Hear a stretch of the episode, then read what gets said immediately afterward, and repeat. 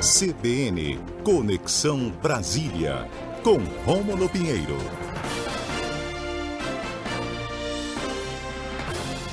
Rômulo Pinheiro, bom dia, bem-vindo à CBN. Muito bom dia, Tatiana Lobato. Um bom, bom dia, dia a todos os nossos ouvintes da CBN Amazônia. Muito bom ter você por aqui. O nosso tema de hoje é a chacina na Vila Cruzeiro e o novo pedido ao Supremo Tribunal Federal para planejamento de ações controladas em comunidades vulneráveis, um assunto que está gerando aí polêmica diante é, da operação que foi deflagrada lá no Rio de Janeiro. O que, que você traz aí para gente, Rômulo?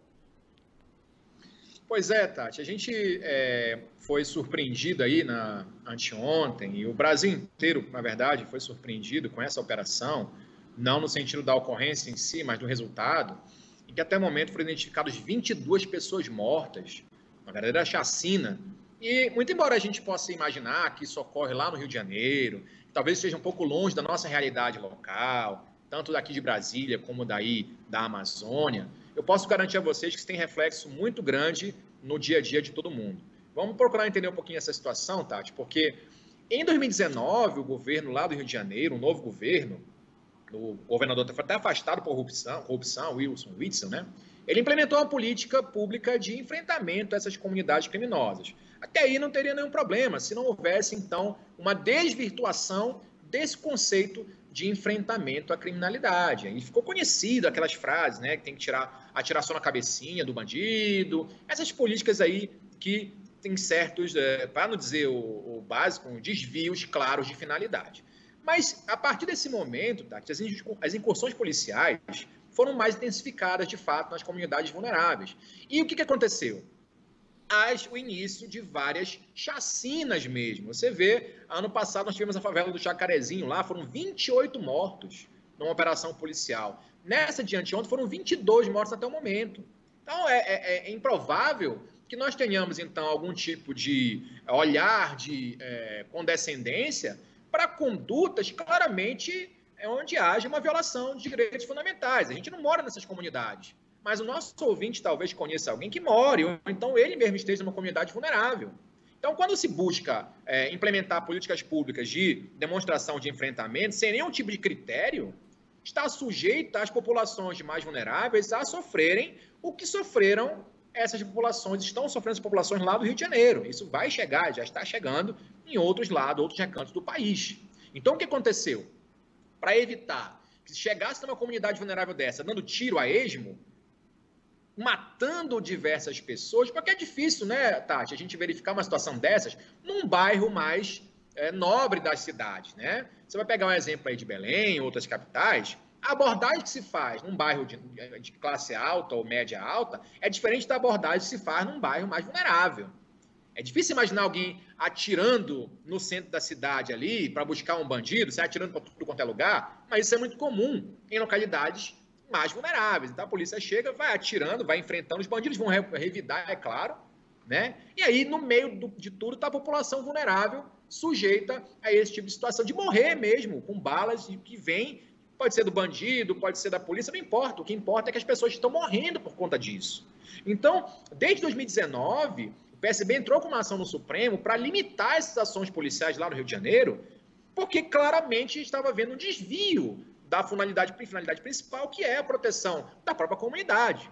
A comunidade estava morrendo sob pretexto de que eu vou, é, a polícia vai é, prender traficante, matar traficante, matar miliciano. Quem estava morrendo é a população, como morreu na última, há dois dias atrás, esse grande número de pessoas.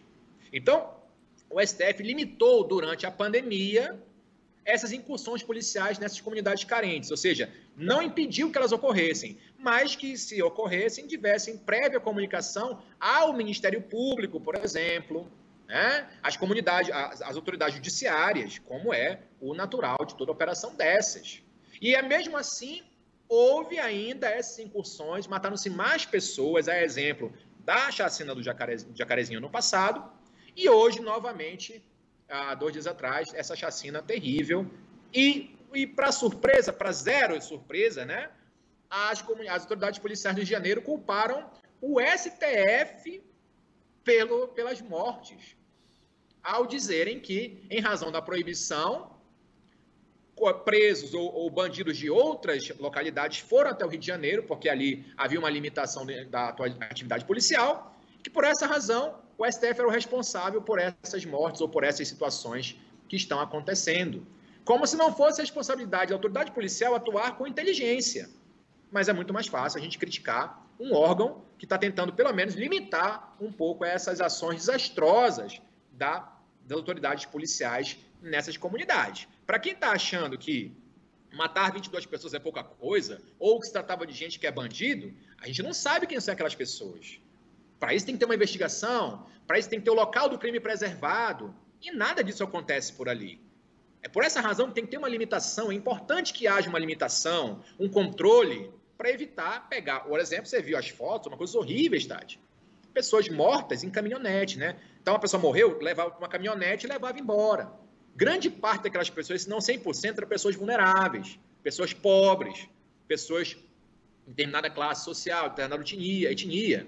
E isso mostra claramente um descompasso entre a, o que se faz em comunidades vulneráveis e o que se faz em localidades onde haja aí um poder aquisitivo melhor da população. Infelizmente, o STF vai se pronunciar, novamente para forçar o governo do Rio de Janeiro a um novo plano de contenção a esse tipo de violência, mas até lá, infelizmente, vão desrespeitar as decisões do Supremo e ainda vão colocar o Supremo como responsável por essas chacinas que acontecem lá naquela região e que podem reverberar para outros recantos do país. Daí a importância da gente estar tratando isso nesse momento, Tati. Rômulo, vou só atualizar aqui, né? A gente está com atualização aqui nacional. Subiu para 25 o número de mortos nessa operação na Vila Cruzeiro, na Penha, é, nesta terça-feira.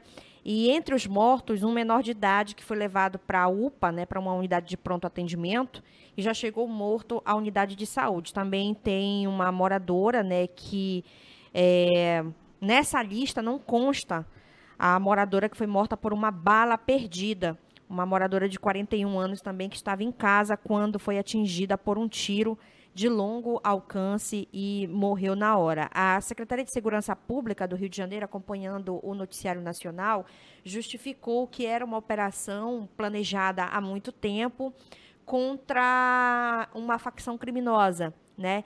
É, e entre esses mortos, a informação que a gente tem também, tem três é, paraenses que eram envolvidos em, em, crimes e que houve também uma ajuda da Polícia Civil aqui do Pará é, com, com informações né, à Polícia do Rio de Janeiro é, na, durante o trâmite aí dessa operação. Mas como você muito bem destacou, é, tudo precisa ser investigado agora, né? E o STF também deve se pronunciar mais uma vez sobre é, essas operações. Pois é, Tati. A ideia é que o governo do Rio de Janeiro apresente, já apresentou esse plano de, de avanço na criminalidade, de retenção à criminalidade. Esse plano, esse planejamento foi prévio, mas não foi cumprido. E agora o PSB, novamente na DPF 693, está buscando um novo pedido para que se planeje novamente, se apresente um novo plano, já que esse último não foi capaz. E aí, Tati, o que é mais relevante, ainda que se fale de pessoas que de fato cometeram crimes e foram mortas, você tem que considerar, nós temos que considerar pessoas que não fazem parte do mundo do crime, não são criminosas e também foram mortas, como você mesmo atualizou aí, mais três pessoas e menores de idade ainda, ainda que se no futuro prove que fazia parte, ou que seja, mas havia pessoas lá que não fazem parte desse mundo, não são criminosas e foram mortas também. É por isso que tem que ter uma limitação, ou pelo menos uma atuação com mais inteligência, porque inteligência mesmo foi a última coisa que aconteceu nessa operação, dado o resultado expressivo de pessoas mortas na operação.